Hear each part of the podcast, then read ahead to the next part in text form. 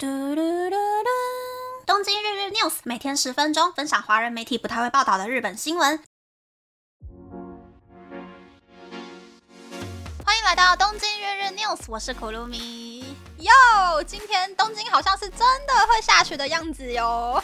光是看雅虎气象啊，貌似是会从早上五点一路下到明天的白天。原本想说啊，这礼拜就星期二去公司露个脸好了。但是如果会下雪的话呢？我是要星期三进公司呢，还是这礼拜就干脆不进公司，直接回台湾了呢？哦，光是用想的就觉得好幸福哟。不过呢，根据日本媒体的报道，全日空还有日本航空已经宣布说，这两天从羽田机场出发的六十二个航班停驶。东京都二十三区也有可能今天会累积十公分左右的降雪，所以 JR 东日本还有 JR 东海也都已经宣布说。电车可能会大幅的 delay，或者是有很多班次停驶，所以建议可以在家上班的人呢，就不要出门了。那我个人再补充一点就是呢，这几天呢，如果在东京的人晚上睡觉的时候，那个暖气哦，真的是要开好开满，不要省钱哦，不然睡觉睡到一半被冷起来的话，感觉真的很不好。之外呢，也有可能会感冒。那么呢，再来是跟健康有关的新闻了。毕竟快要过年了嘛，很多人都会大吃大喝、暴饮暴食，所以在这边呢，先跟大家介绍一个对身体好的新闻，那就是呢，大家知道自己的体脂肪率是多少吗？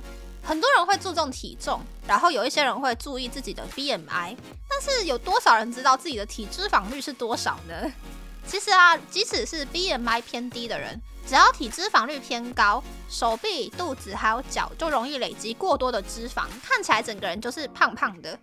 而且呢，体脂肪率偏高的人也因为相对的肌肉量比较少，所以会容易手脚冰冷啊，又或是得糖尿病的风险会比较高。所以认识自己的体脂肪率，增加肌肉量是很重要的。女性的体脂肪率如果低于百分之二十就是过瘦，介于百分之二十一到百分之三十四是标准。介于百分之三十五到百分之三十九是微胖，那高于百分之四十呢，就真的是肥胖了。如果想要维持健康呢，就必须尽量把体脂肪率控制在百分之二十四到二十八之间。而控制体脂肪率的方法呢，总共有九个。第一个是控制卡路里，活动量不多的人每天建议摄取一千七到一千七百五十大卡，五十岁以上的女性呢，则是建议每天摄取一千五到一千六百大卡。第二个是吃早餐，因为如果吃饭的时间间隔拉太长的话，吃完饭之后血糖容易快速上升，反而会变胖。不吃早餐的人呢，建议可以在早上的时候喝一杯酵素饮料，或者是一杯蛋白质饮料来补充能量。第三个是中午可以多吃一点点，因为午餐的热量是三餐当中最容易被消化代谢掉的，比较不容易形成脂肪。第四个是注意吃东西的顺序。吃饭的时候先吃植物纤维比较高的蔬菜，之后再吃蛋白质，最后吃饭或是面之类的碳水化合物，就可以避免血糖上升速度太快，形成内脏脂肪。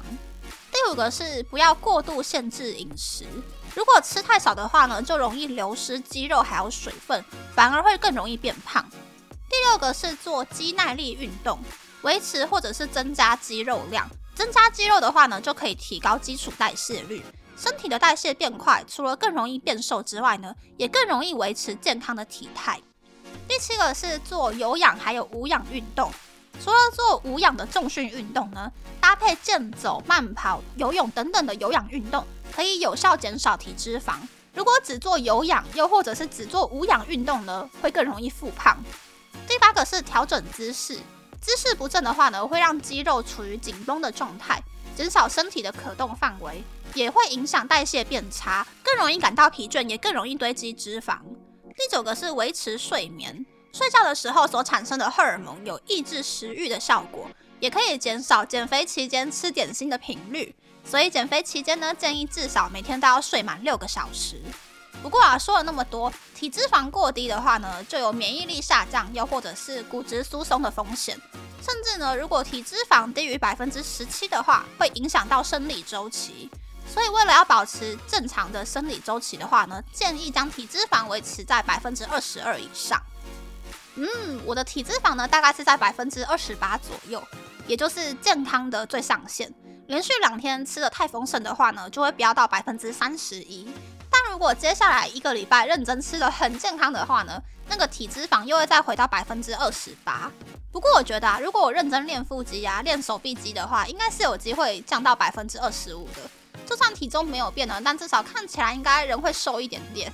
虽然我讲的很没有说服力，但是还是建议大家呢要有运动的习惯。现在的人啊，平均寿命都已经八十岁左右了嘛，大家应该不想要人生最后的三十年，每个礼拜都要去医院报道拿糖尿病、高血压的药吧？与其现在每天吃的很爽，然后以后天天吃药。倒不如每周吃一次好的，外加养成走路的习惯。退休之后呢，就不用每个礼拜去医院等三个小时，就只为了拿药，拿那个慢性病的药来吃。那最后一个新闻呢，就是有看日本动漫啊，或是连续剧的人，应该都有日本人早上都吃吐司的印象吧？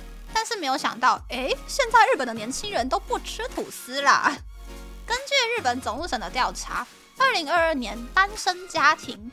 每年买吐司的金额分别是：三十四岁以下是日币一千七百三十元，三十五到五十九岁是日币三千七百七十三元，六十到六十四岁是日币六千五百四十四元，六十五岁以上是日币五千六百七十二元。可以发现，老人家跟年轻人呢价差差了三点三倍。在金融机构上班的二十多岁女性表示说，她很喜欢吃面包。小时候住在家里的时候，又或者是大学开始一个人住之后，早餐就很常吃吐司。不过最近她会选择吃其他种类的面包，因为吐司要烤、要涂果酱，或者是准备火腿、鸡蛋、青菜之类的配菜，实在是太麻烦了。所以现在早餐呢，就会优先选择其他种类的面包吃。而七十多岁有在打工的女性，则是表示说。吐司是她生活中不可或缺的食物，因为吃饭的话呢，就要洗米，等电锅煮好饭，吃完之后还要洗锅子，整个就很麻烦。但是吃吐司就比较简单了，她会把买来的吐司冰到冷冻库里面，等到要吃的时候呢，直接把吐司烤热，再把纳豆放在吐司上面吃，就完成了一餐。嗯，大家喜欢吃吐司吗？我没有很喜欢，因为小时候早餐吃太多，我就不是很喜欢吃吐司了。然后最后一个那个纳豆放在吐司上面吃的那招呢，我觉得好像好像那个组合哪里怪怪的。嗯，如果是纳豆泡菜意大利面的话，我是还蛮推的啦。那么呢，我会讨厌吐司的原因呢，除了小时候真的吃太多之外呢，还有两个理由。第一个是吐司的面包边干干的，我不喜欢；第二个是吐司有一种酸酸的酵母味，我不喜欢。所以只要吃到酸酸的吐司，或者是吃到外面卖的酸酸的面包，或者是奶油香假假的面包，我就会有一种吃到便宜货的感觉。所以，与其吃便宜的吐司呢，我会比较偏向去有一点点贵的面包店，买自己真正喜欢吃的面包回家。但也还好啊，就算是那种法式长棍面包啊，或者是味道很单调的欧风面包，我都还蛮喜欢吃的。只不过啊，日本的面包店走的都是欧洲的那种路线，如果它的原料用的不够好的话，整颗面包都会不好吃。所以我还蛮挑面包店的，而且日本人还蛮没有创意的，就是。整间店呢，就算摆了二三十种面包，可是每一种面包用的那个面团的基底都是一模一样的，只有形状或者是上面撒的料不一样，我就会有一种我都已经千里迢迢来买面包了，怎么买回家每一个都长得一模模一样样的那种被骗的感觉。所以在日本买面包对我来讲呢，是一件非常需要耐心还有运气的事情。所以呢，我最喜欢的面包呢，依旧就是口味五花八门、湿湿软软的台式面包。台式面包真的是我心中的 number one，不论是售价、味道还是种类，都大赢日本的面包。但是还是推荐大家，就是来日本的时候可以试试看日本的面包，看看欧式的面包是怎么样的味道。毕竟我觉得在台湾还蛮少见的。那么呢，这次的分享就到这边，不知道大家喜不喜欢这样的节目呢？欢迎大家留言和我分享你的想法。喜欢这个节目的朋友，可以在 Apple、Spotify、s o n KKBox、First Story、Mr. Box 等 Podcast 平台和 YouTube 订阅《东京日日 News》，多多按赞、评分，或是在三岸小赞助这个节目，还可以在 Instagram 追踪《东京日日 News》Day Day Tokyo 的账号哦。拜拜。